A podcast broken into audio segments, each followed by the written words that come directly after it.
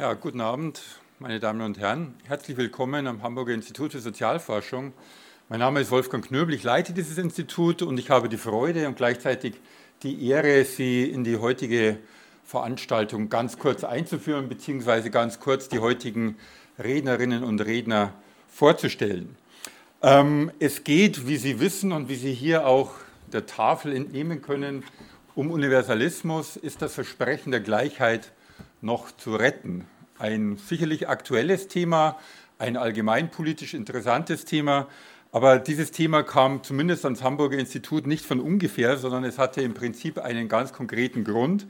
Nämlich Hintergrund ist die Tatsache des Erscheinens dieses Buches. Ich mache jetzt hier einen Werbeblock von Till van Raden, Vielheit, jüdische Geschichte und die Ambivalenzen des Universalismus. Und um dieses Buch, um die Themen dieses Buches wird es heute gehen und ich werde dazu zunächst mal die drei Protagonistinnen vorstellen. Till van Raden, der Autor dieses Buches, Professor für Deutschlandstudien seit langer Zeit, seit Mitte der 2000er Jahre wahrscheinlich ungefähr, an der Universität de Montreal.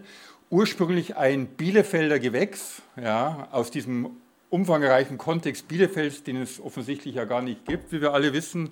Er hat mit einer spektakulären Arbeit promoviert zu ähm, Religionskontexten in Breslau, jüdische, protestantische, katholische Konflikte, Auseinandersetzungen, wie auch immer, eine bahnbrechende Dissertation, die dann auch sozusagen preisgekrönt und sofort auch sozusagen gut rezipiert worden ist. Und er hat sich in der Folgezeit einen Namen gemacht, vor allem als Experte für jüdische Geschichte, für europäische Geschichte. Ich glaube, man kann sagen, auch mit einem starken Fokus auf Genderfragen, auf Fragen auch der Theorie. Er ist jemand sozusagen, der sehr stark auch soziologische Themen in seinen historischen Arbeiten diskutiert und jemand, der sich auch in jüngster Zeit, vor allem 2019 mit einem bei Campus erschienenen Buch, auch sehr stark mit der Lebensform, mit der gefährdeten Lebensform der Demokratie auseinandergesetzt hat. Er ist momentan Mercator-Fellow in Mainz, trifft sich also gut, dass er keine allzu lange Anfahrtswege hier nach Hamburg hatte und wir freuen uns, dass er bereit ist, mit uns und mit den Kolleginnen sein Buch zu diskutieren. Herzlich willkommen, Till von Raden. Diskutieren werden mit ihm zwei Personen. Ich stelle zunächst mal Theresa Kolummer-Beck vor, die einigen von Ihnen wahrscheinlich vertraut ist. Theresa Kolummer-Beck ist dem Hause, dem Hamburger Institut, sehr verbunden. Sie war auch Fellow hier schon und macht mit uns eine ganze Reihe von Veranstaltungen und Konferenzen. Theresa Kolummer-Beck ist hier Professorin für Soziologie in Hamburg an der Helmut-Schmidt-Universität mit dem Schwerpunkt ähm, Gesellschaftsanalyse und sozialer Wandel, glaube ich, das ist die Denomination. Ähm, sie selbst hat natürlich diese Professur nicht sozusagen zunächst betreten, sondern sie hatte vorher eine andere Professur in München. Sie kommt aus einem sehr internationalen Kontext, unter anderem studiert in Frankreich, in Paris. Und was sie sozusagen besonders auszeichnet und weshalb man sie besonders schätzt, glaube ich, ist die Tatsache, dass sie zunächst mal eine sehr, sehr engagierte Sozialforscherin ist, eine qualitative Sozialforscherin und dass sie eben auch Sozialforschung in Gegenden macht, in denen es in Anführungszeichen die Fußballersprache zu benutzen wirklich wehtut.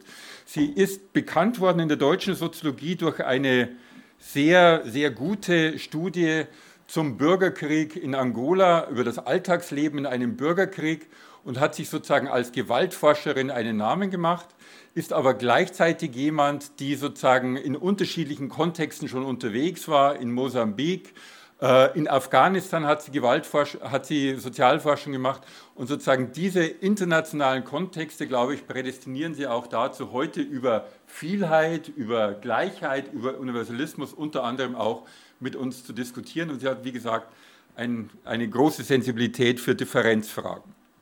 Mit ihr und mit Hilfe von Raden wird diskutieren Peter Niesen. Peter Niesen ist Professor für politische Theorie hier an der Universität Hamburg. Ähm, Peter Niesen ist kein Bielefelder Gewächs, sondern ich glaube ein Frankfurter Gewächs, ja, promoviert bei Jürgen Habermas und Ingeborg Maus mit einer Arbeit zur Redefreiheit bei Kant.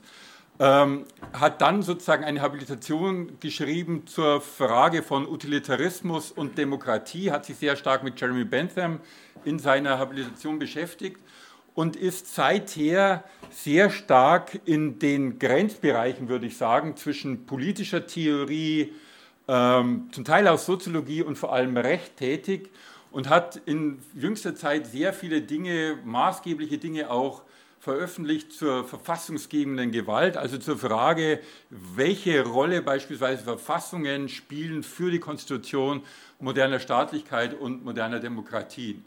Und in diesem Zusammenhang spielen natürlich auch ganz stark eben auch Fragen der Differenz und natürlich auch Fragen des Universalismus und der Gerechtigkeit und der Gleichheit eine Rolle, weswegen wir nun hier ein Podium haben, zusammengesetzt aus einem politischen Theoretiker, einem Historiker und einer Soziologin. Und ich glaube, das ist eine wunderbare Mischung. Und ich glaube, wir können uns auf ja, sehr kontroverse hoffentlich Debatten freuen. Wir werden natürlich zum Schluss auch noch öffnen, sodass Sie Fragen haben können oder auch Kommentare haben können. Aber zunächst mal würde ich Till von Raden das Wort übergeben, der mit äh, einem kurzen Statement sozusagen in die Diskussion einführen wird. Vielen Dank fürs Kommen.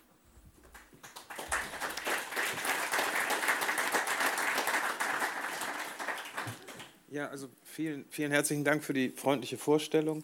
Äh, ich freue mich sehr, dass wir heute Abend hier äh, äh, diskutieren können. Ich danke Theresa Kolonga-Beck und Peter Niesen, dass sie bereit waren, sich auf dieses Gespräch einzulassen. Ich danke allen am Haus, sei es dem Institut für Sozialforschung als auch dem Verlag, für die großartige Unterstützung, jetzt nicht nur für heute Abend, sondern insgesamt. Und dann nicht zuletzt Ihnen allen. Das Wertvollste, was Sie besitzen, ist Zeit. Und wenn Sie heute Abend hier anderthalb Stunden sitzen, dann schenken Sie mir anderthalb Stunden, in denen wir miteinander diskutieren können. Ähm, ich beginne mit dem etwas äh, vielleicht stolprigen Titel Vielheit. Sie alle kennen das Wort Vielfalt oder Diversität oder Diversity. Ähm, was in Vergessenheit geraten ist, ist, dass der Begriff der Vielheit bis ins frühe 20. Jahrhundert hinein eigentlich gängig war, um Verschiedenheit zu beschreiben. Erst seit etwa 1900 breitete sich eine abstraktere Sprache der Verschiedenheit aus, der wir uns bis in die Gegenwart hinein ganz selbstverständlich bedienen.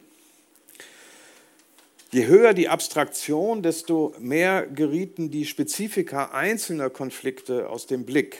An die Stelle anschaulicher Begriffe wie etwa äh, Vielheit und Mannigfaltigkeit, Kolonien und Kulten, Stämmen und Nationalitäten, äh, treten Schlagworte wie Vielfalt, Assimilation, Minderheit, Minderheiten und vor allen Dingen Minderheitenrechte die dann auch sofort Anlass geben für politische, ideologische Auseinandersetzungen. Vor allem im Gegensatz von Mehrheit und Minderheit war eine höhere Ebene der Abstraktion in der Auseinandersetzung über Verschiedenheit erreicht. Der ältere Begriff der Vielheit war dagegen anschaulicher, auf eine konkrete Art und Weise politischer und anstößiger. In Zedlers Universallexikon hieß es 1746, ich zitiere, Vielheit, lateinisch multitudo, bedeutet in den Rechten so viel als eine Menge, als eine Menge oder Haufen Volks, sonst auch im lateinischen turba genannt. Turba wiederum meine einen, ich zitiere, Lärm, Schwarm, Unordnung und so weiter und weiter, Zitat, daher kommt turbare, stören, verstören, verhindern, verwirren, betrüben, irre machen. Also man hätte das Buch auch turbar nennen können und dann wäre es noch unverständlicher gewesen. Ähm, die, die Grundannahme, die dem Buch zugrunde liegt, ist, dass der Streit über Verschiedenheit umso heftiger wird, je mehr sich das Ideal der allgemeinen Gleichheit und Freiheit durchsetzt. Die Idee der Gleichheit, also auch das demokratische Ideal der universellen Gleichheit, veränderte das Verständnis für alle Formen der Verschiedenheit. Gerade wegen der Überzeugung, dass alle Bürgerinnen und Bürger gleich sind, wird es zum Problem oder zur Herausforderung, dass sie im Alltag ständig erfahren, wie sehr sie sich unterscheiden. Die Erfahrung der Verschiedenheit des Konflikts und der Zwietracht ist in einem Gemeinwesen der Freien und Gleichen allgegenwärtig. Demokratische Grundrechte wie der Freiheit der Meinung, des Glaubens und des Gewissens äh, Moment, äh, garantieren ein Recht auf Verschiedenheit, das auch Mehrheitsentscheidungen nicht einschränken dürfen. Gerade der Streit über den Umgang mit Vielheit, Zwietracht und Konflikten erweist sich so als, ich zitiere den politischen Philosophen George Kateb, Zitat, die unvermeidliche, wenn auch nicht immer bewundernswerte Folge der persönlichen Freiheit aller. Ende des Zitats. Each of us inevitable, each of us limitless, each of us with his or her right upon the earth, heißt es bei Walt Whitman, den Kateb immer wieder zitiert. Each of us here as divinely as any is here. Demokratische Subjektivität gründet sich also nicht auf den Konsens und lebt nicht vom Zusammenhalt, sondern lebt vom Widerspruch. Demokratische Subjektivität setzt auch die individuelle Fähigkeit voraus, Widersprüche und Ambivalenzen auszuhalten. Do I contradict myself? fragt Walt Whitman in Song of Myself. Very well, then I contradict myself, lautet seine Antwort. I contain multitudes. Insofern hätte das Buch auch Multitudo heißen können, aber auch das wäre unverständlicher gewesen. Abgründig wird dieses Wechselspiel aus Gleichheit und Verschiedenheit, wenn es einer Logik des Entweder-Oder folgt. Beim Streit über konkurrierende Ansprüche auf ein Recht auf Verschiedenheit greifen wir oft auf Begriffspaare zurück, die uns zwingen, die Spannung als ein eindeutiges Entweder-Oder zu verstehen. Das gilt für den Gegensatz zwischen dem Universalen und dem Partikularen, dem Gegensatz zwischen Minderheit und der Mehrheit oder dem Kommunitarismus und dem Liberalismus, dem Gegensatz zwischen den Eingesessenen und den Zuwanderern, den Somewheres und den Anywheres, dem Gegensatz zwischen Nationalismus und dem Kosmopolitismus und vor allen Dingen eben nochmal dem, dem Gegensatz zwischen Universalismus und Partikularismus. Gemeinsam ist all diesen Gegensätzen, dass sie uns dazu auffordern, die Welt gemäß einer Logik des wechselseitigen Ausschlusses zu klassifizieren. Statt jedoch Positionen im Streit über das Verhältnis von Gleichheit und Verschiedenheit entweder als universal oder als partikular zu klassifizieren, erscheint es mir sinnvoller, die Spannung mithilfe einer Logik des sowohl als auch zu begreifen. Was Reinhard Koselleck für die Kategorien von Erfahrung und Erwartung gezeigt hat, gilt auch für das Verhältnis von Universalen und Partikularen. Man wird ihm nicht gerecht, wenn man das Verhältnis analog zu Begriffen wie Arbeit und Muße, Krieg und Frieden fasst. Das Begriffspaar von Allgemeinem und Besonderem folgt wie das von Erfahrung und Erwartung einer anderen Logik. Es ist, so Koselleck, ich zitiere, in sich verschränkt, es setzt keine Alternativen, vielmehr ist das eine ohne das andere gar nicht zu haben. Ein solches Verständnis des Universalismus lässt sich nicht auf abstrakte Prinzipien reduzieren, sondern öffnet den Blick auf konkrete Universalismen im Widerstreit. Zwar ist es sinnvoll, sich bei der Regelung von Konflikten auf für alle verbindliche Verfahren zu verständigen, doch wird der Universalismus zum Problem, ich folge hier dem Philosophen Stuart Hampshire, in, in seinem Buch Justice is Conflict, wird Universalismus zum Problem, wenn man aus dem konkreten Fall allgemeine Prinzipien ableitet und, ich zitiere Hampshire, partikulare Ergebnisse von bestimmten moralischen Meinungskonflikten zu einem Gebot der universellen Vernunft überhöhe. Ob der Universalismus noch zu retten ist, werden wir vermutlich heute Abend nicht abschließend klären. Vielleicht sollte die Frage auch jede und jeder für sich entscheiden. An der Wirklichkeit dagegen hängt mein Herz. Was Heinrich Heine von der Poesie gefordert hat, gilt auch für die Geschichtsschreibung. Und ich zitiere Heine, Wie aber der Riese Antheus unbezwingbar stark blieb, wenn er mit dem Fuße die Mutter Erde berührte und seine Kraft verlor, sobald ihn Herkules in die Höhe hob, so ist auch der Dichter stark und gewaltig, solange er den Boden der Wirklichkeit nicht verlässt, und er wird ohnmächtig, sobald er schwärmerisch in der blauen Luft umherschwebt. Vielheit ist ein Buch, das den Blick auf die historische Wirklichkeit richtet, die wir meist auf ein paar einfache Thesen reduzieren, nämlich die jüdischen Erfahrungen der Epoche der Emanzipation, wie sie sich in Schlüsselbegriffen der Sprache der Vielheit und Verschiedenheit, wie dem der Assimilation oder der Minderheitenrechte niedergeschlagen hat. Damit will ich auch daran erinnern, wie zentral jüdische Stimmen wie die von Moses Mendelssohn und Rahel Farnhagen, Moritz Lazarus und da wir in Hamburg sind, Ernst Kassierer, Siegfried Krakauer oder Margarete Sussmann für eine vielstimmige Tradition der pluralistischen Gesellschafts- und dann auch Demokratietheorie waren.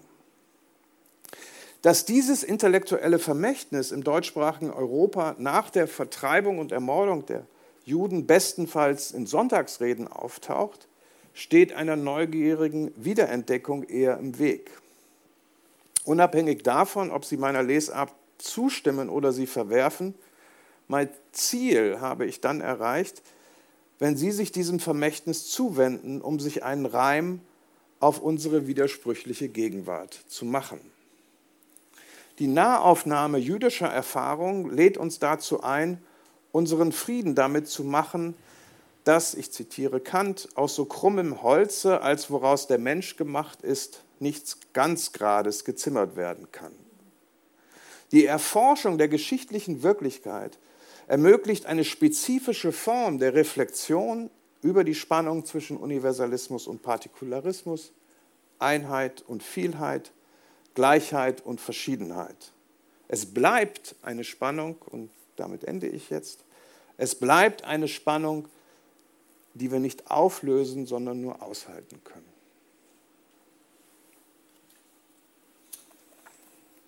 Ja, vielen Dank für diese sehr interessante Vorlage, dass es heute Abend nicht darum geht, den Universalismus zu retten. Ich schließe mich an.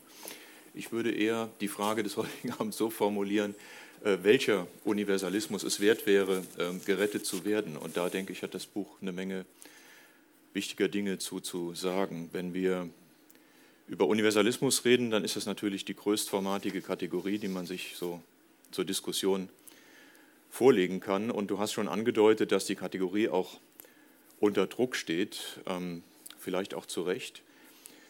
Was man unter Universalismus verstehen sollte, ist zunächst einmal so eine Art von normativer Orientierung, also nicht irgendeine Allgemeinheitsaussage, allen Menschen ist das Folgende gemeinsam, sondern es geht darum, welches Ideal man für Menschen für, für, für verbindlich hält. Und ich denke, es gibt jetzt eine etwas ältere Sicht und eine neue, die auch mit dem Buch eine Menge zu tun hat, von Universalismus. Und die ältere ist eigentlich die weniger interessante Sicht, das weniger interessante Verständnis von Universalismus. Und die betrifft den Umstand, dass wenn man über Universalismus redet, dann die meisten Leute auch schon wissen, welche Prinzipien als universal verstanden werden sollen. Freiheit, Gleichheit, Autonomie, so die Ideale der demokratischen Revolutionen. Und dann redet man darüber, wie diese Ideale Gruppen vorenthalten wurden, wie dann aber die Interpretation im Zuge des gesellschaftlichen Fortschritts immer inklusiver wurde sodass also beispielsweise das Wahlrecht an den Frauen nicht mehr vorenthalten wurde, die Anerkennung als gleiche Nicht-Europäer nicht mehr vorenthalten wurde, dass also die Interpretation von schon feststehenden Kategorien immer inklusiver wurde. Ich denke, das ist die weniger interessante Sichtweise des Universalismus. Und wenn wir heute so Stichworte wie neuen Universalismus lesen, die aus der feministischen oder auch aus der dekolonialen politischen Theorie kommen, dann schlagen die vor, Universalismus vielmehr so zu verstehen, dass wir uns Praktiken anschauen, in denen Kollektive, Gruppen, die jüdischen Gemeinschaften, über die du schreibst, selber im Prozess des Abwerfens dieser Unterdrückung oder der Kritik dieser Unterdrückung selber Prozesse der Universalisierung anstoßen. und damit vielleicht auch neue und kreative politische Ideen und politische Begriffe schaffen und ihre Universalität sozusagen im Prozess etablieren. Und ich denke, dass das Buch in seinem materialen Teil, also in den drei Kapiteln, die tatsächlich dem jüdischen Leben in Deutschland äh, in verschiedenen Hinsichten gewidmet sind, diese Art von Universalisierungsprozess in den, in den Mittelpunkt stellt. Der zweite Punkt, den ich ansprechen wollte eingangs, ist ähm, der Titel des Buches Vielheit. Und hier hast du schon gesagt, dass also die Vielheit, die Verschiedenheit auf eine etwas altfränkische Art aufnimmt, aber gleichzeitig auch Vielheit so etwas wie Pluralität, Multiplizität, die Multitude, die Multitudo bezeichnet. Und wenn man Multitudo hört als politischer Theoretiker, dann wird man sofort aufmerksam. Ja, da denkt man an die Diskussionen um diesen Begriff in der jüngsten Vergangenheit. Und da geht es eigentlich nicht darum, dass die Vielheit der Gegenbegriff zur Homogenität, also des Gegenteils von Vielheit ist, sondern dass die Vielheit der Gegenbegriff zur Einheit ist. Das heißt, die Multitudo, das sind die Leute, das ist das Volk, aber das Volk als Vielheit. Ich glaube, in deinem letzten Buch hast du den Hermann Heller auch selber noch zitiert. Äh, Demokratie ist die Herrschaft des Volks als Einheit über das Volk als Vielheit. Das bedeutet also, wenn wir über Vielheit reden, dann denken wir an nicht organisierte Kollektive. Wir denken an die Menge und wir denken eben nicht schon an politische Einheitsbildung, Verfassung, parlamentarische Repräsentation und so weiter, sondern wir denken sozusagen an die Leute vor dem Gesellschaftsvertrag. Wir denken an die horizontalen Beziehungen in einer Gesellschaft. Und das bringt mich jetzt zu einer ersten Diagnose, die ich formulieren will und die ich vielleicht auch so als Frage an dich richten kann. Normalerweise verstehen die heutigen Autorinnen, die über Multitudo schreiben, diese Art von vororganisierter Multiplizität als eine Ansammlung von Singularitäten, von Individuen. Das ist im Liberalismus sehr stark, aber das ist auch in der postmodernen Philosophie so. Und in deinem Ansatz kommt es mir so vor, als ob die Vielheit viel stärker als eine Vielheit von unterschiedlichen Gruppen gedacht wird.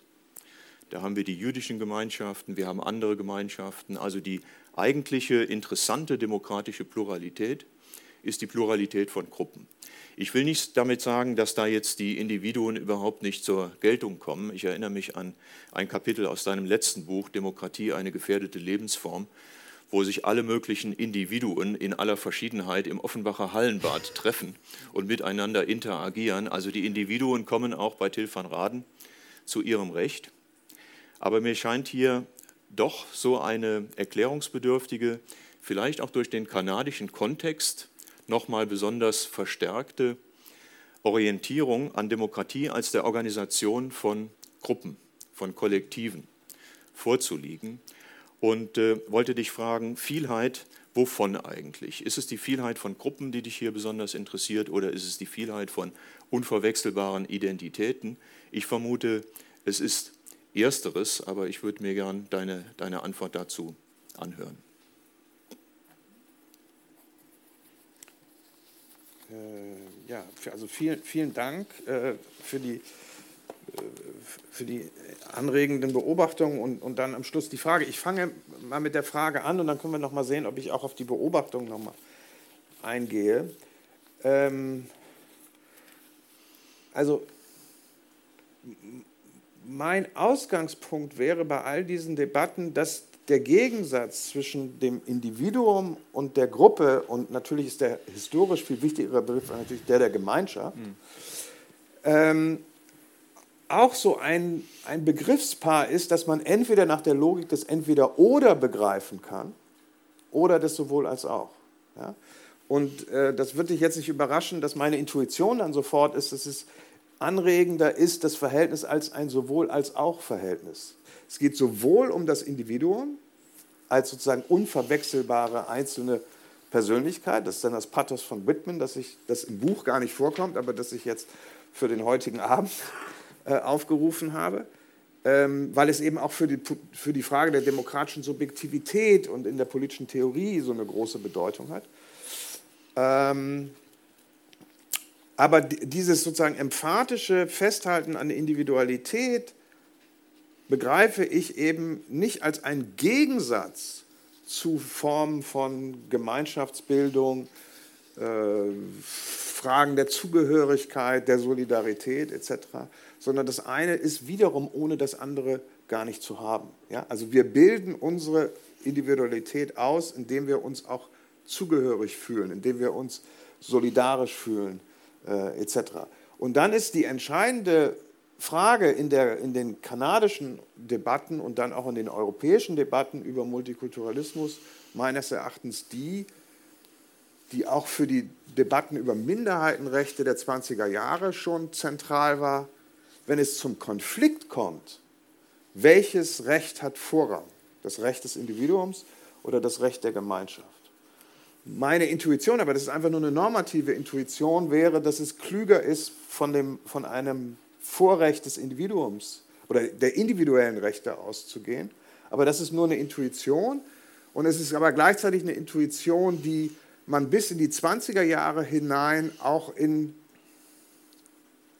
jüdischen Beiträgen über die Debatte, was ist der Zusammenhang zwischen individuellen Freiheitsrechten und Grundrechten und Bürgerrechten einerseits und dem, dem, äh, einer Form von jüdischer Solidarität, eine, einer jüdischen Gemeinschaft nach der Emanzipation, ja, mit dem Auflösen von traditionellen äh, Gemeindeeinrichtungen und so weiter. Ne?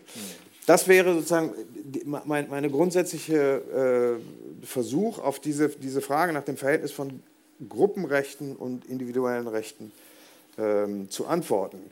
Ich will vielleicht nur ähm, einen Punkt, weil du das so stark gemacht hast, es gibt eine ältere Sicht und eine neuere Sicht. Ähm, das ist unter Historikern normalerweise auch immer sehr beliebt. Ich bin mir da aber nicht ganz so sicher, wie fruchtbar das eigentlich ist, weil ich habe eher den Eindruck, dass die, ähm, dass, dass, wenn man sozusagen die Debatten über Vielheit, Verschiedenheit seit der Frühaufklärung bis heute betrachtet, dass eigentlich immer der neue Versuch gemacht wird, die Spannung endgültig aufzulösen. Gleichsam irgendwie, jetzt haben wir, haben wir den Bogen raus und können die Quadratur des multikulturellen Kreises endlich vermessen. So, und meine Grundannahme ist, ist dass wir sozusagen uns, uns, dass wir zumindest zögern sollten, diese Spannung aufzulösen und dass wir uns sozusagen, wie ich das formuliert habe, irgendwie den Frieden damit machen sollten, dass diese Spannung eben nur aus, dass es diese, diese Spannung nicht aufzulösen ist, man sie nur aus, aushalten kann und man hält sie eben dadurch aus, dass man sie in der Schwebe hält. Und in der Schwebe hält man sie aber nicht im Himmel der normativen Abstraktion, sondern indem wir sozusagen Tag für Tag neue und immer schwierige und schmutzige Kompromisse finden, um die Dinge in der Schwebe zu halten, wenn es um die Fragen von Verschiedenheit, Anerkennung von äh, kultureller Verschiedenheit etc. geht. Ja. ja, lass mich da nochmal anknüpfen und nochmal die, die Gegensätze vielleicht auch ähm, schärfen. Man hätte ja jetzt ein Buch über jüdische Geschichte so schreiben können, dass es hauptsächlich handelt von der vorenthaltenen Allgemeinheit der Anerkennung als Rechtssubjekt oder als gleichberechtigt und ähm, dann gibt es neue Interpretationen, die teilweise dann durch soziale Kämpfe auch ähm, herbeigeführt werden von universalistischen Prinzipien. Und dann sieht man, aha, okay, das Staatsbürgerkonzept ist so universell zu denken, dass es auch ausgedehnt und inklusiv verstanden wird und die jüdischen Mitbürger fallen auch mit unter dieses Konzept. Und so funktioniert das Buch ja überhaupt nicht, ne? sondern das Buch funktioniert ja eher so, dass du dir die jüdischen Gemeinden anguckst. Und ich frage mich, ob das jetzt wirklich auch an diesem Material am ehesten zu zeigen ist, was du gerade beansprucht hast, nämlich, dass man sowas wie die Spannung zwischen der behaupteten Verschiedenheit und der Universalisierung an diesem Beispiel besonders gut zeigen kann. Und zwar aus, aus zwei Gründen. Also der erste Grund, der scheint mir der zu sein, dass diese, diese wirksamen Prinzipien, die in den jüdischen Gemeinden ähm, die Motoren für die Entwicklung waren, dass die selber schon so eine universalistische Tendenz hatten. Also ich nehme mal zwei Beispiele. In dem zweiten Kapitel, da geht es um jüdisches Leben und die Ambivalenzen der bürgerlichen Gesellschaft in Deutschland. Und da ist ein entscheidender Punkt von Universalisierung, dass die ähm, vor allen Dingen alteingesessenen jüdischen Gemeinden in Großstädten wie Hamburg spezifische Formen der Bürgerlichkeit mitprägen, etwa als Vordenker des jüdischen Wohlfahrtswesens. Ne? Da sieht man also diese universalisierende und inkludierende Tendenz, die im Grunde aus einer Selbstverständigung der jüdischen Gemeinden hervorgeht. Ein zweites Beispiel wäre in einem späteren Kapitel, da geht es um den Moritz Lazarus, den du eben schon ähm, erwähnt hast, einen wichtigen Philosophen und Intellektuellen. Und der sagt, ja, bei dem Versuch, als Staatsbürger und sogar als Angehörige der deutschen Nation anerkannt zu werden, da müssen die Juden sozusagen ein wahres Deutschtum, ja, also man fällt fast um, wenn man das liest, aber hat er so formuliert, ein, um ein wahres Deutschtum zu etablieren, dürfen sie weder angestammte Traditionen noch allgemeine menschheitliche Prinzipien verletzen. Ne? Das heißt also, es ist das Material, aus dem du diese universalisierenden Tendenzen entwickelst und zeigst, was sozusagen Universalismus heißen kann. Und um das vielleicht jetzt auch nochmal abzuschließen, ähm, kommt nicht noch ein weiteres dazu, damit das am jüdischen Material funktioniert. Und das ist die permanente Unterdrückung und Bedrohung, die permanente Prekarität, auch in der Zeit, die du hier schon beschreibst. Ja, es geht hauptsächlich um die Zeit im späten 19. Jahrhundert und im ganz frühen 20. Jahrhundert, mittleres bis spätes 19. und frühes 20. Jahrhundert, dass man also sagen kann, hier gibt es auch so etwas wie eine objektive soziale Drucksituation. Und die bringt sozusagen auch als eine unterdrückende Situation dazu, mhm. dass eine Community sich universalistisch erfindet und universalistisch definiert. Das wäre eine Frage ähm, danach, warum eignet sich eigentlich das jüdische Leben in Deutschland, ähm, von dem das Buch handelt, dazu die Ambivalenzen des Universalismus und vielleicht auch eine progressive Interpretation dessen, was Universalisierung heißen sollte, herauszustellen. Ja, also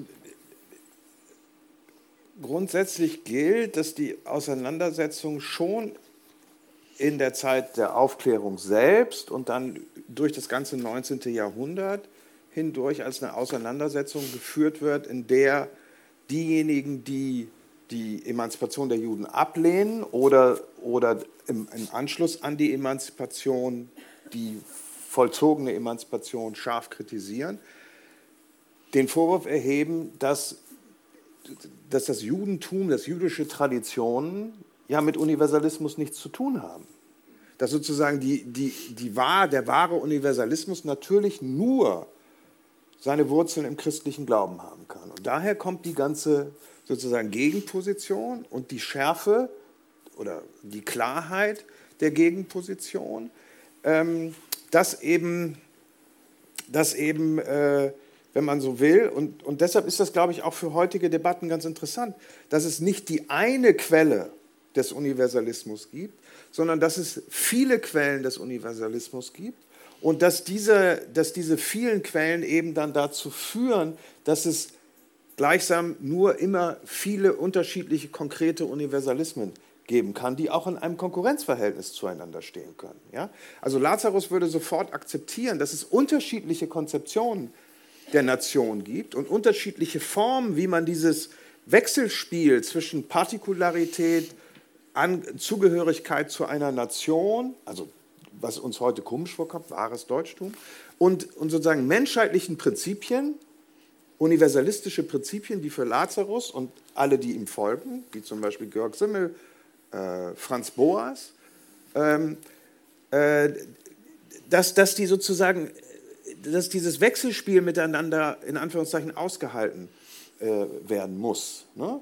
Das heißt, die, die Frage, ähm, äh, was heißt bürgerlich?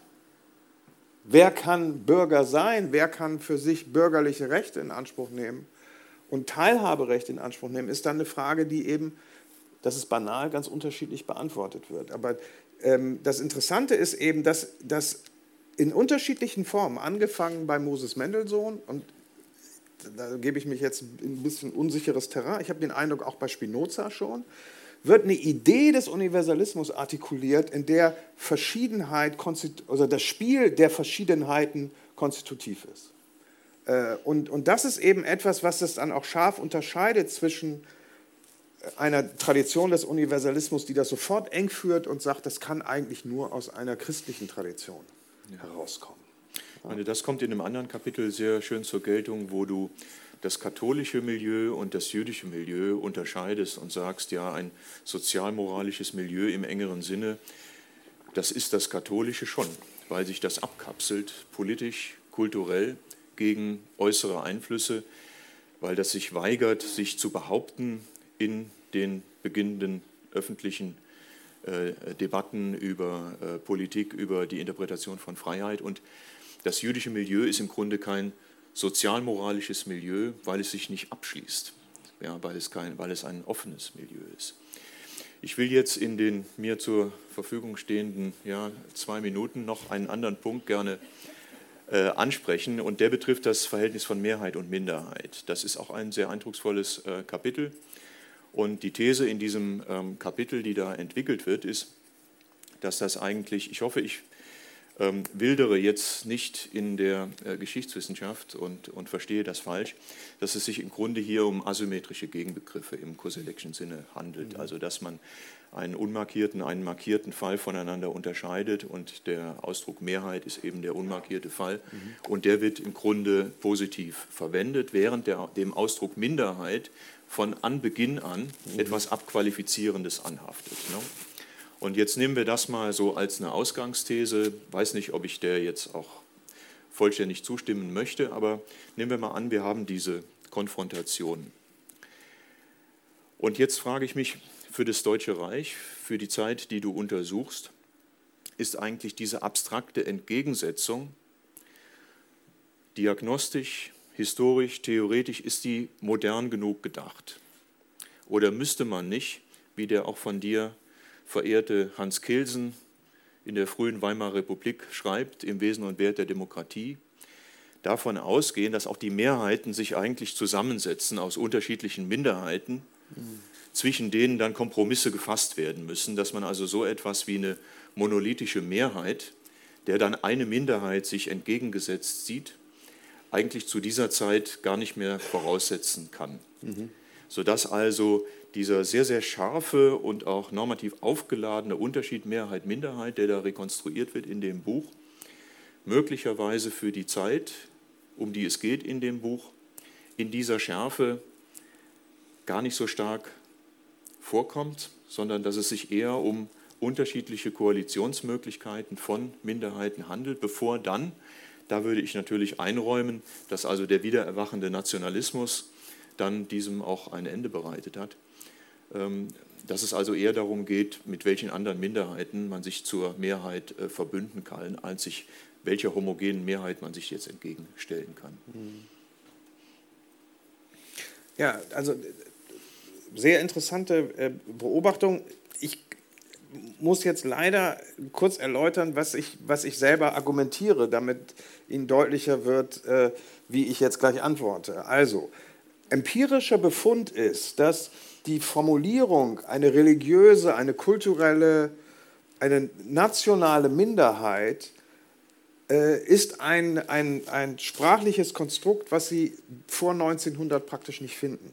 Ja, auch die Formulierung jüdische Minderheit, äh, polnische Minderheit, kroatische Minderheit, egal an welche Minderheit Sie denken, diese Art von Formulierung finden Sie einfach nicht. Und das ist frappierend, weil wir natürlich ganz selbstverständlich von Minderheitenrechten sprechen, äh, alle möglichen unterschiedlichen Debatten über Formen der kulturellen und religiösen Verschiedenheit genau über diese sozusagen Selbstverständigung, äh, sprachliche Selbstverständigung und juristische Selbstverständigung sortieren. Ne? So.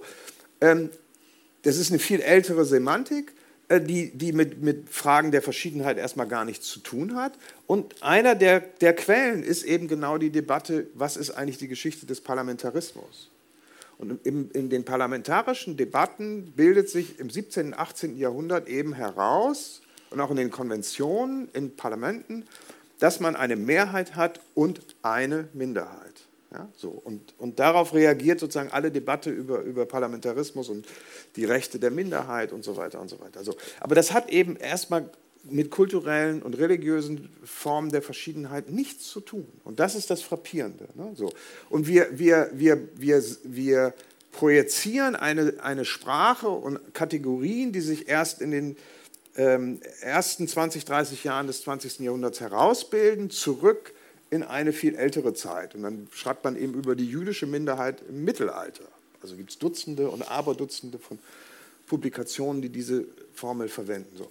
Und davon versuche ich mich zu distanzieren, um, um zu erläutern, dass, dass, dass sozusagen diese, diese Erfindung dieses Gegensatzes eine Art von kopernikanischer Wende im Nachdenken über Verschiedenheit ist.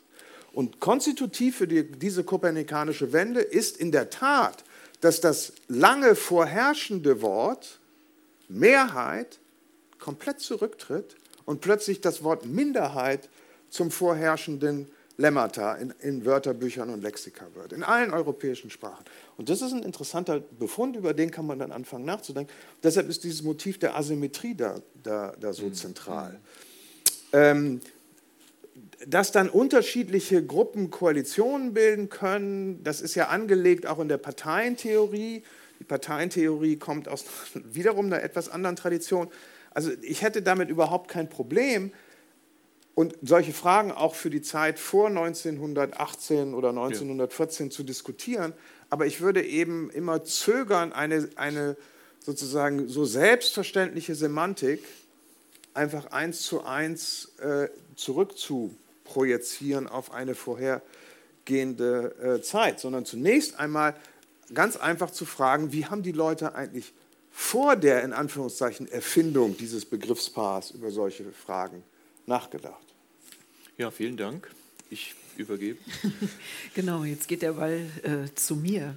Ähm, ja, ich, jetzt haben wir schon über ganz viele Dinge gesprochen. Ich habe jetzt mir natürlich auch so ein, ein, einige Stichpunkte aufgeschrieben, was ich äh, gerne ansprechen würde. Da begeben wir uns jetzt, ja, manches setzen wir vielleicht fort hier und da, glaube ich, geht es aber vielleicht auch noch mal auf ein anderes Terrain. Ähm, bevor ich jetzt aber äh, mit meinem Kommentar anfange, würde ich gerne noch mal eine Sache aufgreifen, Till, die du ganz am Anfang gesagt hast und die einfach auch als Leseempfehlung tatsächlich noch mal unterstreichen.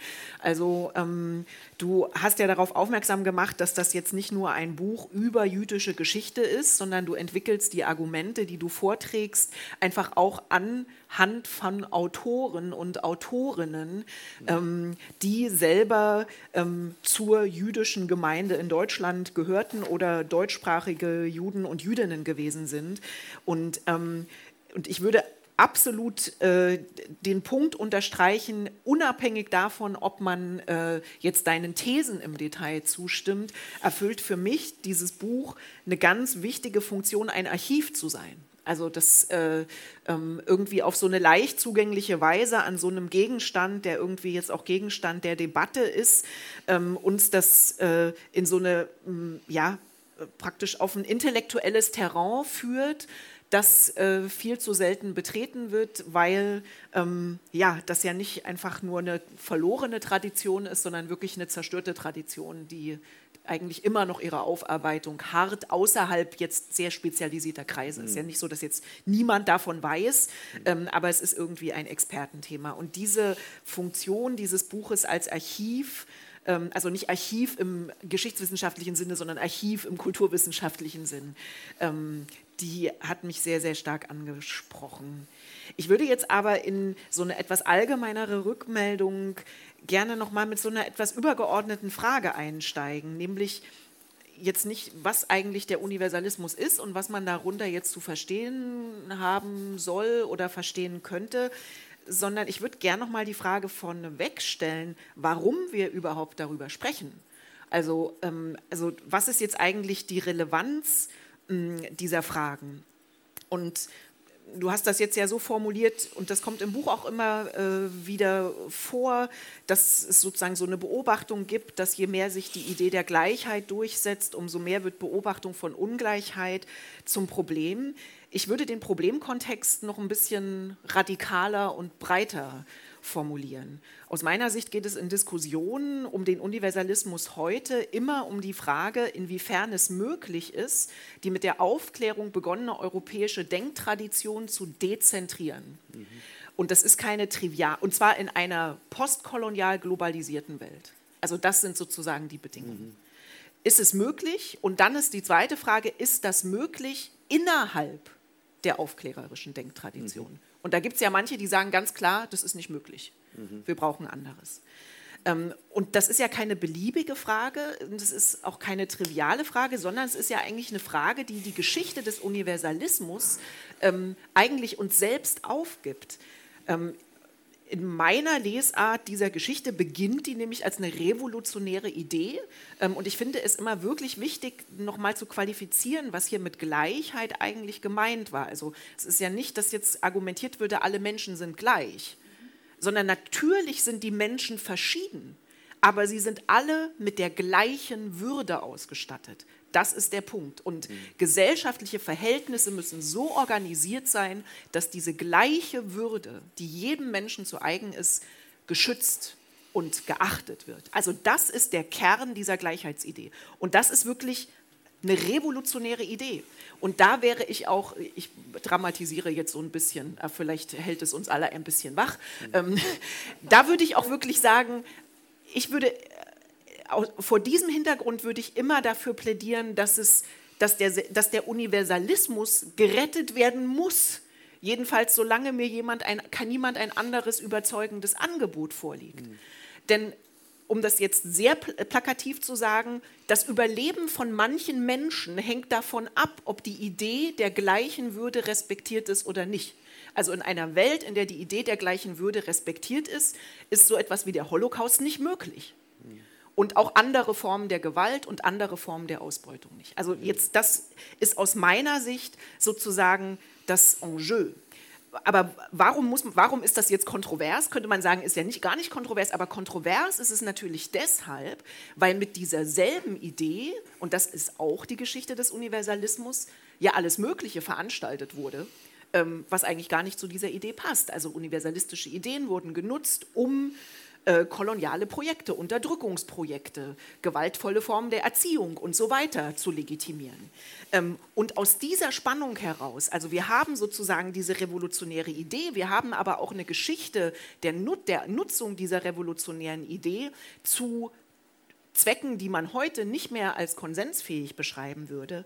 Diese Geschichte gibt es uns sozusagen auf, uns nochmal mit dem Universalismus zu befassen. Mhm. Ähm, und also all und, und das, also diese Geschichte, die ist ja nicht nur eine Geschichte, sondern die hat ja eine Gegenwart. Also die ist eingeschrieben gesellschaftlichen Verhältnissen, sowohl in einem globalen Maßstab, aber auch die innere Verfasstheit nationalstaatlich organisierter Gesellschaften, ist es auch eingeschrieben. Und was ich jetzt eine wirklich, also was ich spannend finde, ist, also gerade in einem deutschsprachigen Kontext jetzt zu sagen, was du gemacht hast, ich nehme mir jetzt vor, diese Diskussion äh, der, das Problem des Universalismus in der Gegenwart, das anhand der jüdischen Geschichte in Deutschland zu diskutieren. Das äh, finde ich äh, erstmal ein ganz tolles Projekt. Dann gestehe ich aber, war ich überrascht, als ich das Buch angefangen habe zu lesen, weil ich hatte jetzt was ganz anderes erwartet. Ich hatte gedacht, ähm, dass, die, dass dein Dezentrierungsangebot, was den Universalismus betrifft, dass das sozusagen über die auch bereits be eigentlich bekannte äh, argumentative Figur laufen würde, dass uns jetzt vorgeführt wird, dass eigentlich ähm, das Deutsche und das Jüdische sozusagen gar keine irgendwie voneinander getrennten äh, äh, äh, Entitäten oder Geschichten sind, sondern dass du uns den Universalismus sozusagen dadurch vorführst, dass du die Verschränkung der Partikularismen uns äh, erzählst. Ähm, also, so eine, also ich hatte tatsächlich so eine Hybriditätsstory irgendwie erwartet. Ähm, und dann war ich überrascht, dass, es, äh, dass jetzt aber was anderes äh, angeboten wurde. Und das ist natürlich, da ist auch mein Eindruck, den teile ich, Peter, dass da tatsächlich ähm, der, der kanadische Kontext irgendwie immer mitspricht. Und das finde ich eine, also ist mein Eindruck. Und das finde ich jetzt eine sehr interessante Spannung.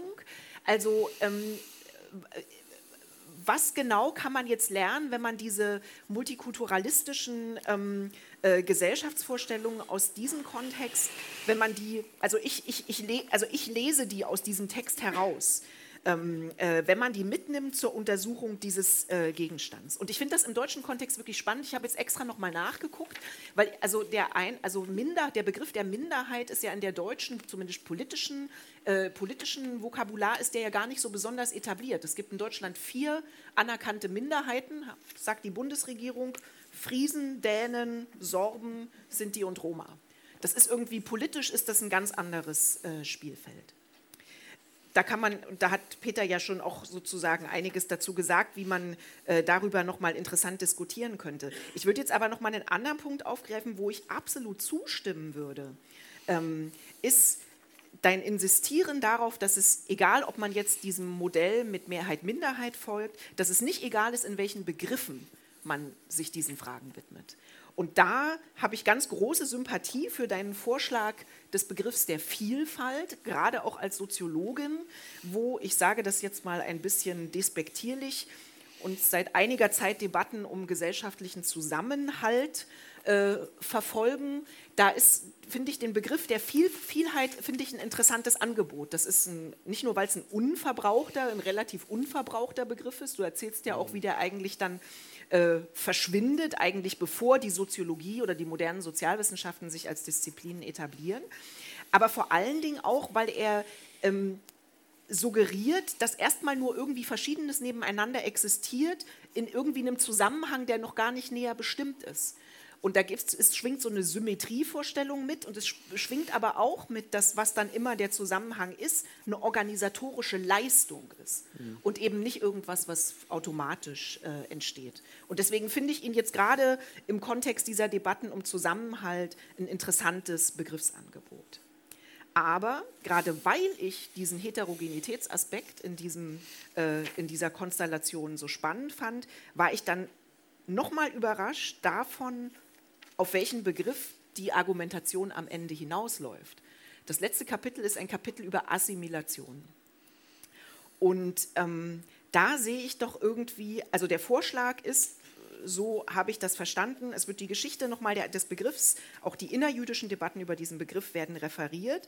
Und am Ende machst du ein Plädoyer für ein, sozusagen eine Wiederaneignung des Begriffs der Assimilation ähm, in einer Lesart, die es auch schon ähm, äh, durch jüdische Intellektuelle äh, gegeben hat, nämlich als eine bestimmte Form der kreativen Aneignung der Umwelt. Ähm, und das hat, also da habe ich jetzt eine ganze Reihe von Fragezeichen.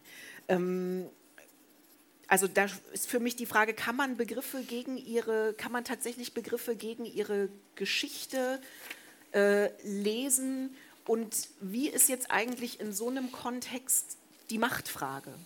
Also läuft so, sozusagen diese Verwendung nicht Gefahr, dass eigentlich in diesen Begrifflichkeiten von Verschmelzung ähm, und so weiter verdeckt wird, dass wir es hier mit einer massiv asymmetrischen Situationen zu tun haben, in die auch Macht eingeschrieben ist. Ja, also vielen, vielen Dank. Das, Theresa, viele, viele wichtige Punkte. Ich, weil, weil Sie sicherlich irgendwie, äh, wir sind fast bei acht, also wir öffnen gleich für Fragen von Ihrer Seite. Ähm, deshalb nur ganz kurz. Ähm, das ist ja ein zentraler Punkt. Ne? Warum sollen wir überhaupt über Universalismus reden? Ne? Und für mich ist die Antwort ungefähr so, wir haben inzwischen längst verstanden, wie problematisch und ambivalent der Universalismus ist. Aber solange wir am demokratischen Projekt oder an dem Projekt einer demokratischen Gesellschaft und Herrschaft festhalten wollen, sind wir auf ihn angewiesen. Ja, weil natürlich das demokratische Projekt auf der Idee der universellen Gleichheit beruht. All men, also jetzt nicht im Sinne von nur die Männer, all men are created equal.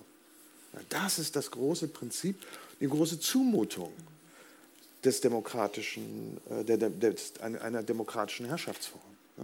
Und damit eben auch einer, einer demokratischen Lebensform. Und das ist wahnsinnig anstrengend. Aber solange wir daran festhalten wollen, brauchen wir irgendeine Form von Universalismus.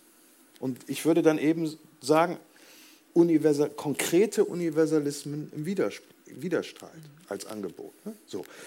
Aber das ist ein, natürlich ein fundamentaler Punkt, in der, ähm, also wir tun manchmal so, als hätten die Debatten über Demokratie und die Debatten über Multikulturalismus, alle möglichen Formen von Verschiedenheit, von Zuwanderung etc. nichts miteinander zu tun. Aber natürlich hat das alles miteinander, hängt das alles miteinander zusammen. Und deshalb ist es eben auch so wichtig, um nur ein Beispiel noch aufzunehmen, dass man nicht auf die Idee kommt, eine Gesellschaft, eine demokratische Gesellschaft einzuteilen nach Eingesessenen und Zuwanderern innen. Ne, so. Und, und, und, und äh, sozusagen dieses Versprechen der demokratischen Gleichheit, dass alle die gleiche Recht haben auf Teilhabe. Ne, so, das, da, da würde ich sagen, deshalb ist diese Frage ähm, äh, so wichtig. Und dass sie dann trotzdem, weil sie eben so ambivalent ist und so eine ambivalente Tradition hat, kann man dann sagen, okay, es ist necessary evil, notwendiges Übel, aber wir können nicht darauf verzichten. Ähm, Jetzt bei der, bei der Assimilation, also das ist natürlich irgendwie auch eine, ähm, wie soll ich das sagen, irgendwie eine, eine kleine Provokation, weil mir völlig klar ist, dass Assimilation ist sozusagen das rote Tuch in all diesen Debatten über Multikulturalismus. Worauf es mir ankam, war jetzt nicht nur so, dass es seit den 60er Jahren in innerjüdischen Debatten Leute gibt, die diesen Begriff wiederentdeckt haben und betonen, naja, es gibt da all diese Probleme, Ne? Das, sozusagen die Zumutung, sich anzugleichen und an eine Kultur anzugleichen, mit der man eigentlich gar nichts zu tun haben will, das, den Verrat der eigenen Eigenart und so weiter. Aber am Ende ist doch das, das sozusagen entscheidende Motiv dieses Motiv der Kreativität. Es gibt in der Korrespondenz zwischen Adorno und Scholem, das taucht hier, glaube ich, aber gar nicht auf, äh, so eine kurze Formulierung, wo ich glaube sogar Scholem, Gershom Scholem zu Adorno sagt, alle wirklich schöpferischen Leistungen der jüdischen Tradition sind das Ergebnis von Assimilation. So. Und was er damit meint, ist das kreative Aneignen von anderen, vom Fremden und sich, das, sich, sich eben im buchstäblichen Sinne das Aneignen dieser, dieser Dinge. Ähm, deshalb nur dieser, dieser Versuch, irgendwie, also nicht eine Ehrenrettung der Assimilation an sich, aber zu sagen, irgendwie, wenn wir das einfach nur für so eine Art, innerhalb der jüdischen Historiografie war das eine Zeit lang ein Wort, das man unter gar keinen Umständen verwenden durfte. Ne? Und das schien mir irgendwie absurd und abwegig. Und eben den Blick darauf zu verstellen, wie, wie widersprüchlich viele dieser Debatten in der Vergangenheit schon geführt worden sind. Ähm, über Zusammenhalt werden, können wir vielleicht gleich noch mal ein bisschen reden. Ähm, ich teile deine, deine Bedenken und äh, das hat auch damit zu tun, dass ich, als dieses Forschungsinstitut gegründet wurde, sofort in den älteren Wörterbüchern nachgeschlagen habe, was dort eigentlich zu dem Wort Zusammenhalt und Zusammenhalten steht. Und dann heißt es bei Adelung, ähm, Eheleute und Freunde halten innig, innig zusammen. Na, so. Und das ist natürlich eine Kategorie, mit der man im Politischen, wo es um Streit und Konflikte und Zwietracht geht, nicht besonders äh, weit kommt. Insofern ist das, glaube ich, gut gemeint, aber äh, völlig falsch aufgegleist. Bei dem kanadischen Kontext, das, also jedes Mal, wenn ich in Deutschland über so welche Sachen diskutiere, wird immer gesagt, ja, das kommt jetzt aus dem kanadischen Kontext und so. Okay, also ich bin jetzt schon lange in Montreal und ich war auch vorher schon in Kanada und ich habe auch vorher schon viele Leute, dieser Leute gelesen, wie Taylor und Kimlicka und so weiter. Aber ich glaube ehrlich gesagt, dass dass, dass sozusagen der kanadische Kontext deshalb für mich interessant ist, weil diese Debatten so scharf geführt werden. Ja?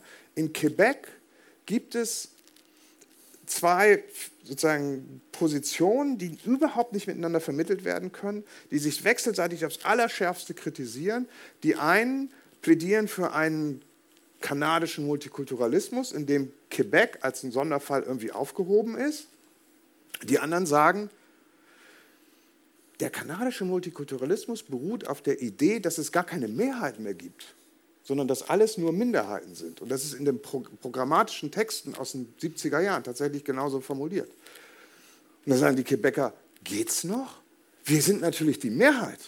Ja? Und die Zugereisten, äh, egal woher, das sind die Minderheiten. Und die Minderheiten müssen sich natürlich am Ende daran orientieren, was wir als Mehrheit entscheiden.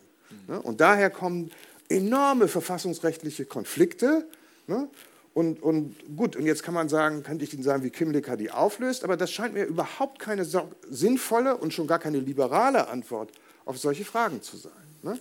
So, ähm, und deshalb, also für mich war lange bevor ich in Montreal war, aber nachdem ich viele dieser kanadischen Debatten mitbekommen hatte, weil ich eben auch zwei, drei Jahre in Toronto gelebt habe und mit vielen Freunden dort darüber diskutiert habe, habe ich äh, Josef Raas entdeckt, der vor einem Jahr oder so gestorben ist und der irgendwann schon in den 90er Jahren die ganzen Kimlicker und Taylor Sachen gelesen hat und gesagt hat, Moment, Moment, Moment, irgendwas ist da ein bisschen verkehrt und schlägt dann vor, als, als diese, diese, wieder diese extreme Polarisierung zwischen Kommunitarismus und Liberalismus und schlägt dann vor zu sagen, das, das, das macht ja auch gar keinen Sinn wir sollten doch irgendwie nach dem, nach dem sowohl als auch fragen, um jetzt mein, meine Semantik wieder aufzugreifen. Und dann sagt Ras, mein Vorschlag ist, wir reden von, nicht von liberalem Multikulturalismus, wo sozusagen der Schwerpunkt auf, dem Multi, auf Multikulturalismus liegt und dann auch sozusagen Gemeinschaften quasi museologisch begriffen werden, sondern wir sagen, multikultureller Liberalismus. Ein Liberalismus, der gleichsam Fragen der kulturellen Verschiedenheit ernst nimmt und praktisch ins Zentrum rückt, aber nicht zum Dreh- und Angelpunkt aller sozusagen Teilhaberechte äh, macht. Und wo dann, das ist die Pointe dann bei Ras und ganz wichtig, in dem Moment, wo es zum Konflikt, darüber waren wir ganz am Anfang mal, Konflikt zwischen individuellen und Gruppenrechten kommt, es prinzipiell individuelle Rechte immer einen Vorrang, Vorrang haben müssen, ne, als also Abwehr- und Schutzrechte. Also, ich, ähm, was, also was mir hier relevant zu sein scheint, ist, dass also Gesellschaften sind heterogen, aber sie sind ja auf unterschiedliche Weise heterogen und sie haben eine unterschiedliche äh, Geschichte. Und äh, in meiner Beobachtung der europäischen Gesellschaften ist sozusagen äh, die Sprache der Argumente, die du jetzt vorgetragen hast, weniger plausibel, als äh, wenn ich damit auf einen nordamerikanischen Kontext schaue. Und selbst da bin ich mir nicht sicher, ob äh, das ich in dem nordamerikanischen Kontext vielleicht auch nur deshalb so sehe, weil der halt so erzählt wird. Mhm. Ähm, also das, woran ich mich, also was sich für mich reibt, ist, dass praktisch diese Form der Rekonstruktion von Vielheit, ähm, und darauf hat Peter auch schon aufmerksam gemacht, sozusagen permanent Gemeinschaften evoziert, die irgendwie als vorgängig vorausgesetzt werden.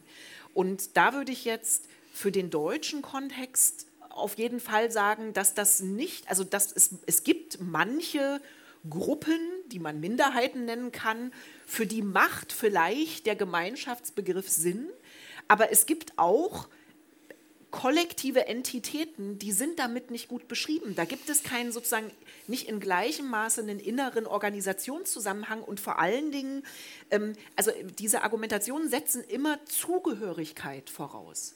Und das würde ich gerade für den sozusagen postkolonialen europäischen Kontext, und postkolonial heißt jetzt äh, äh, in Europa, und das heißt sozusagen ein Europa, das ja auch demografisch mittlerweile von seiner Kolonialgeschichte durchdrungen ist, mhm. mit allen möglichen Formen der, wenn man das Hybridisierung nennen will oder Diversifizierung und so weiter, wo Formen der Zugehörigkeit auf der Ebene des Subjekts immer komplexer werden und vielfältiger. Mhm. Da finde ich, macht es sich sozusagen diese, also diese, diese Vorstellung, wo sozusagen die Gesellschaft sich über als, als so ein Aushandlungsprozess zwischen verschiedenen Kollektiven ähm, äh, äh, versteht, da ist für mich ein ganz wichtiger Kern nicht eingefangen. Mhm. Und ich muss noch eine, eine Sache, die muss ich noch loswerden zu dieser Frage mit, dem, mit der Assimilation, Kreativität. Als Soziologin ist mir völlig klar, jeder Anpassungsprozess, der gelingt, ist kreativ. Ähm, das Problem ist, dass der Begriff der Kreativität mit so, einem gewissen Romanti mit so einer Romantisierung versehen ist und dass es irgendwie so eine Neigung gibt zu denken, das ist was Gutes. Also auch wenn ich, ich bin jetzt brutal, wenn Menschen im KZ überleben, dann haben sie sich irgendwie angepasst und waren kreativ, sonst hätten sie nicht mhm. überlebt. Und viele haben, waren kreativ und haben trotzdem nicht überlebt. So. Aber also das, äh, das alleine macht es jetzt ja nicht gut.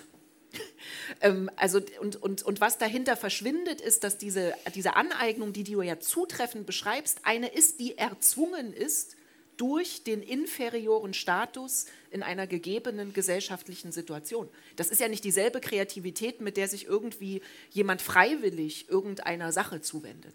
Und das, äh, also das ist mir eben, ich glaube nicht, dass man jetzt wirklich pragmatisch den Begriff der Assimilation so wenden kann, dass das deutlicher wird, sondern vielmehr scheint er mir das zu verdecken. Ich glaube, Peter, du hast auch eingeatmet. ich ich habe äh, genickt, weil ich denke, dass also diese, also die Chance zu universalisieren durch sehr anspruchsvolle gesellschaftliche Voraussetzungen erst erzeugt werden muss. Und manche davon, die sind einfach, äh, die liegen in der innerlichen, aufklärerischen Charakter der jüdischen Gemeinschaften. Aber manche ähm, Bedingungen sind vielleicht auch äußere Bedingungen, sodass man vielleicht sagen könnte, die Drucksituation, in der sich äh, die jüdischen Gemeinschaften im Kaiserreich befanden, die, die waren sozusagen eine Situation, die zur Universalisierung gezwungen hat. Also dass man vielleicht sowohl die Voraussetzungen, ja, dass man hier eine äh, zutiefst ähm, universalismusfreundliche Tradition hat und dann aber auch diese, diese gesellschaftliche Situation, dass man die gemeinsam ähm, ins Auge fassen muss, um die Bedingungen dann zu spezifizieren. Aber das ist eher so ein Nachgedanke. Ich denke nicht, dass du da jetzt eine fundamentale Theorie drauf aufbauen solltest.